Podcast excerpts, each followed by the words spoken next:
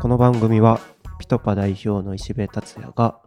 スタートアップを経験している起業家をお招きしてその話を聞かせてもらいスタートアップの魅力を伝える番組です。番組のリクエストは音声 SNS ピトパよりよろしくお願いします。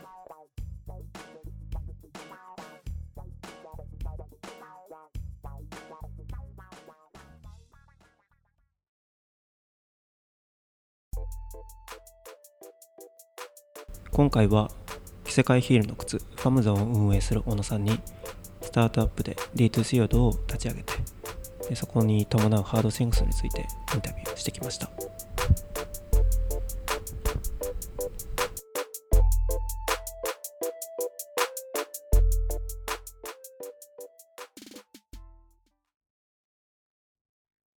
では小野さんよろしくお願いしますよろしくお願いします。じゃあ早速ファムゾンについてサービス概要を教えてもらってもよろしいですか？はい。えっ、と、ファムゾンという婦人グッズブランドをやってます。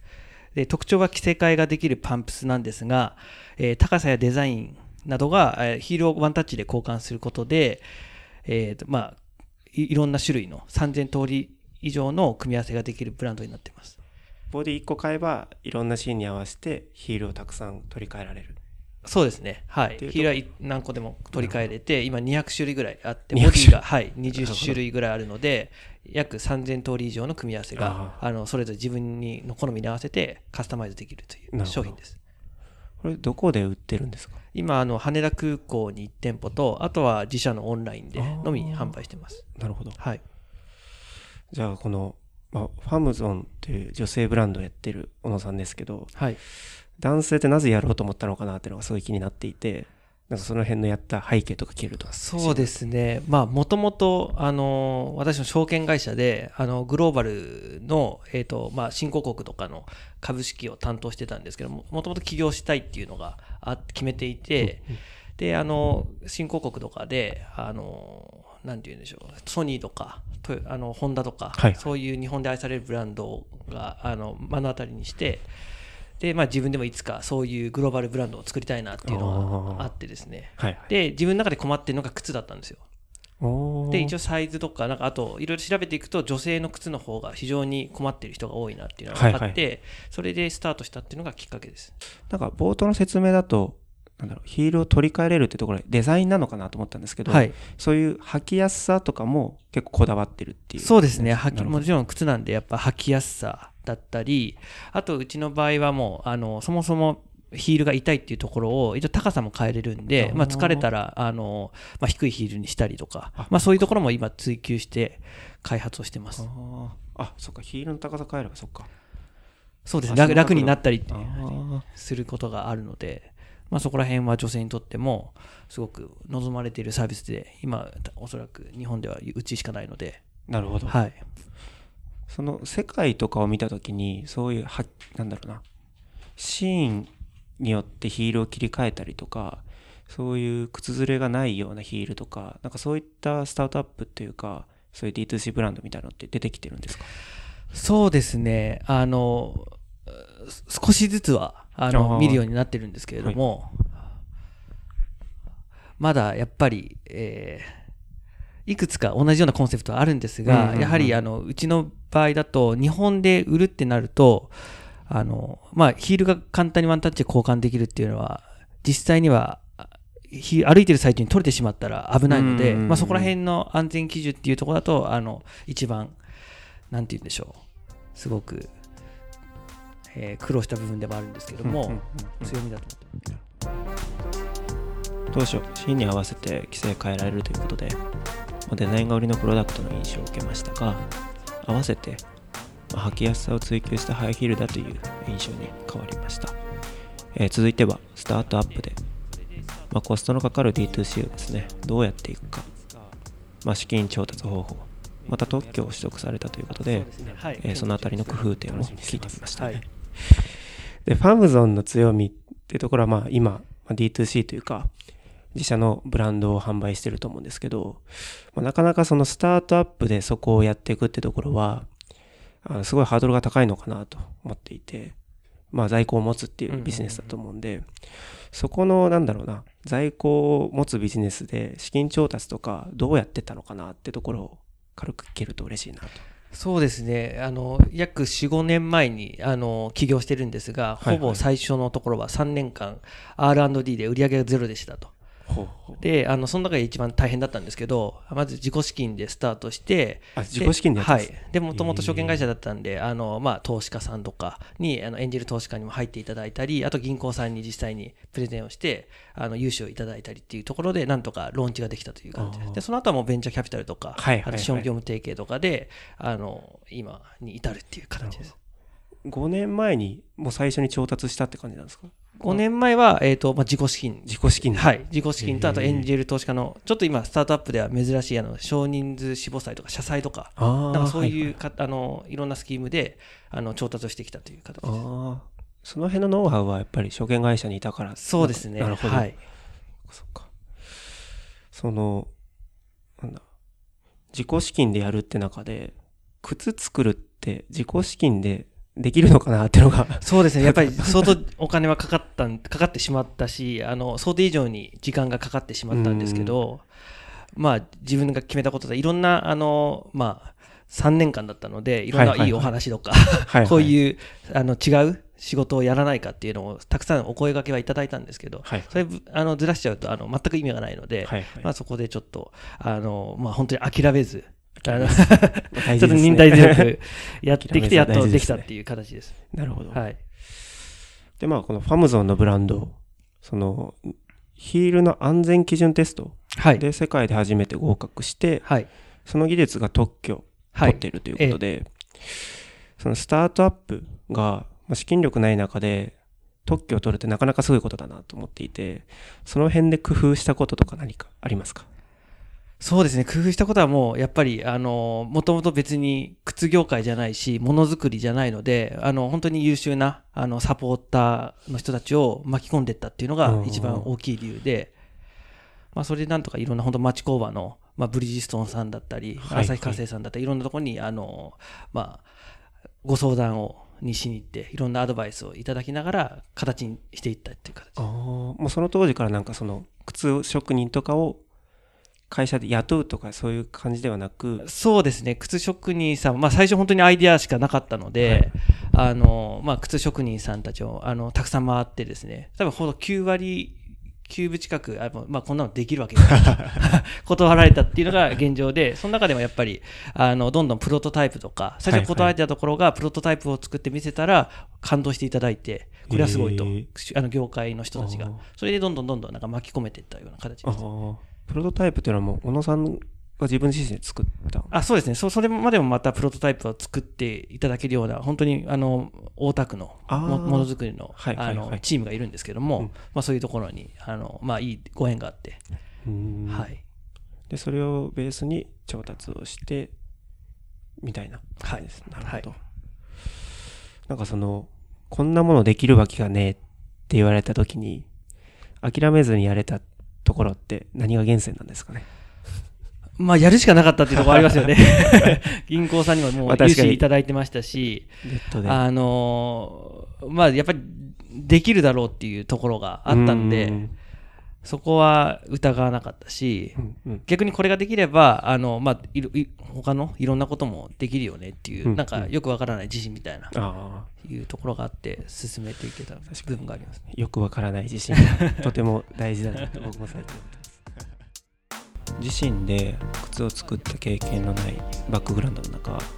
あ、いろんな協力者を仰いで技術を作っていった。でそれを3年かけてえーやっていったってところにとても大きな驚きを感じました、まあ、現在シリーズ8のことで今後何をしていくのかってところを合わせて聞いてみました で今って小野さんの会社のフェーズで言うとシリーズ A とかなんですか？シリーズ A ですねうん。はい。次回がシリーズ B になります。もうそのシリーズ B に向けてどういう展開を今後やっていこうと思ってるんですか？シリーズ B はもう、えー一言で言っちゃうと海外展開です。あはい。は来月に一応パリに、パリ。あの初出店、はい。一応する予定予定なんですけれども、まあ、今後さらにあの EU とかアジアとか、はいはいはいはい。まあ、そういうところにあのまあもともと各国からあの反響もいただいてた部分もあったのでうん徐々に、えー、と進出していきたいと。うんあとは国内の方はなるべくあのタッチポイントをはいはい。増やしていくような形を考えてます。ああそれはパリには店舗を作るってこと？あえー、と展示会をまず、はいスタートしてさそこから、えー、と事業を拡大していくようなイメージ、なんか最初パリを選んだ理由って何かあるんですか？そうですね。やっぱり EU まあいろいろこれもちょっとあの全部まだお話しできないところあるんですけれどもえっ、とまあいろんな EU にはブラあの素晴らしいブランドが、うん。あのたくさんありますので、まあ、そういうところと、あのアライアンスとか、うん。まあ、いろんな形で組みながら、まずはちょっと EU で勝負をしたいなっていうところで考えてます。ってなると本当に、まあ、プロダクトはできていて本当に広げていくフェーズっていうところですよね。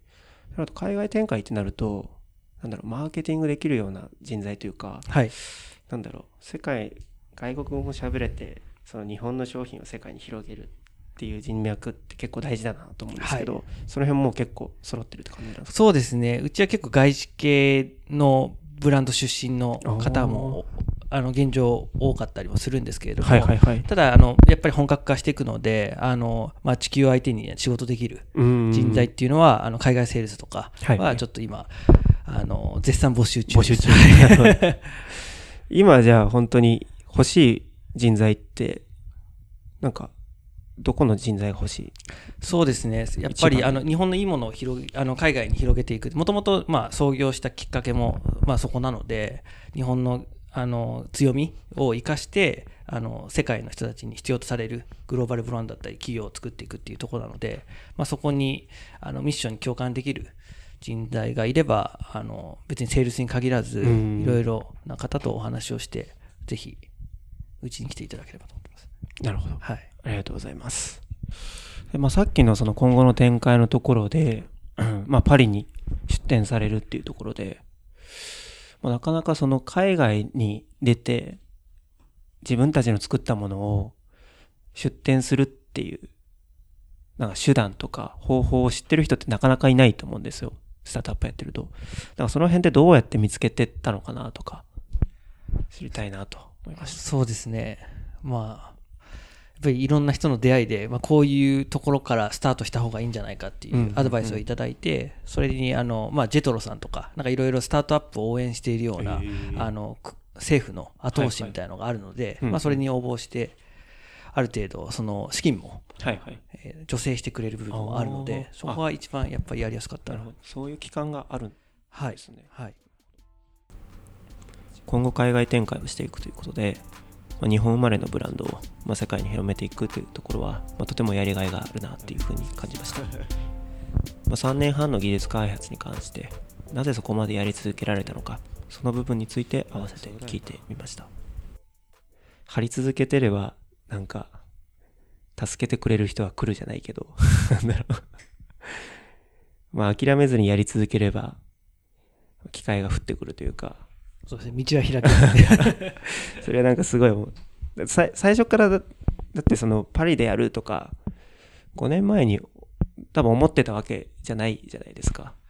あやってた？いや思いや、思ってました。もうイメージをしてたし、あの言ってたし、あの上場もあのもともと、まあ、グローバルであうんのやりたいっていうあの日本、うん日本のマザーズよりも海外で上場をしないと逆にあの、まあ、目指すべきところに行けないんじゃないかと。世世界で必要とされるグローバルカンパニー、ブランドにならないんじゃないかっていうところがあったので、それは周りに言ってました。でも、その時はやっぱり白い目で見られますよね。まだまだあの笑われるようなとこなんですけど、今実際にあの実現してきてるんで、あのまあ、まだまだ先は長いんですけど、うんうんうんうんっていう感覚はあります。その笑われてもやり続けるっていうところのなんだろうな支えになってるものってそのデッドで入れたとかそういう部分じゃなくてなんか他になんかないですか？そうですね。やっぱり前職とか、あの、まあ、同じような体験もしてきてるので、うんうん実際に、あの、まあ、最初ソニーで私も入って、そこから証券会社に移ってっていう一応経歴なんですけど、やっぱり最初の証券会社に入った時は、あの、まあ、なかなか、まあ、そんな若い、あの、途中で入ってきた、あれができないよねっていうところもあったんで、まあ、そこら辺はやっぱり結結果を出せば、あの、手のひら返したように変わるんだなっていう経験からいろいろ経験してきてるんで自信はありましたなるほど。まあ、やり続ければ結果出せばみんな、なんかオセロのようにひっくり返るというか。そうですねやっぱ経営者 経営者は結果次第だなと思いますうんうんなるほど。で、3年半。3年半ほぼ無給でしたっけ？む一応ほぼほぼ。ほぼほぼお金はと取れてなかったですね。でも一緒にやってたパートナーも今もやってますし、はいはい。実際同じような境遇で頑張ってくれたんで私だけだったら無理が無理だったかもしれないです。そのパートナーが一緒にそういう状況でも3年間はい。やり続けれたっていうのは、な、何が一番大きいんですかね。そうですね。もまあもともとの友人っていうのもありましたしあの私の中でもいあの、まあ、辞めないだろうなっていうところで誘ってるので。友人ってこ高校あ大学の。はい。で、そこでもう人となりを知ってて。そうですね。あの真面目だったし。うん。なのであの一緒に鼓舞しながらやってました。小野さんも就職してから起業ってなると、そのパートナーもどっか就職してて、あそうですねはい引いたみたいな感じですね。おっしゃる通りです一緒にスタートしたなるほど。サラリーマンとかだった。そうですねはいそっから引き抜くって、なんだろうな。結構ハードル高いのかなと思って。そうなんですよね。だから、もう誘った手前、あの、しっかりそこに関しては責任があるので、ああ、まあそれが私としても、あの、そこは確実に形にしていかないと確かに、まずいなっていうのはありまし仲いい友達入れちゃったし、本当にやりきんないとた。。そうですね。で、まあ、ネットで入れてるし。そうですねまあ それ結構精神的にやられたりすることないんですか？なかったんですか？いやー、やっぱり、あのーそもそもアイディアで始まって、うんあのーハードなので、うんソフトだじゃないので、うん実際に、しかも業界の人からできないって言われてるし、あの、本当にできるのかなっていうのはありましたよね。周りからもどんどん時間が経てば経つほど、あの、やっぱり最初いいねって言ってた人が、うんうん。あの、どんどん態度が変わっていって、あの、やっぱりできできなできないんじゃないのっていう、うん。やめた方がいいんじゃないのってうん。いう声が大きくなっていったんで、でもそこはやっぱり最終的にはあの覚悟というか、まあ、そこで持ってないと難しかったかなってう。ーん実際その技術を作っていく中で、まあ、全く自分に知識がないといつできんだろうなとか、これ本当に仕事なんだ本当に仕事してんのじゃないけどいつできるのかできても壊れたもんできんじゃないのかとかなんかそういう不安とかってなかった？いやー常にありました。それが一番やっぱり辛かったですね一番今までで、ね大体なんかそこで喧嘩する人すごい多いなと思って。はいはいはい。で技術者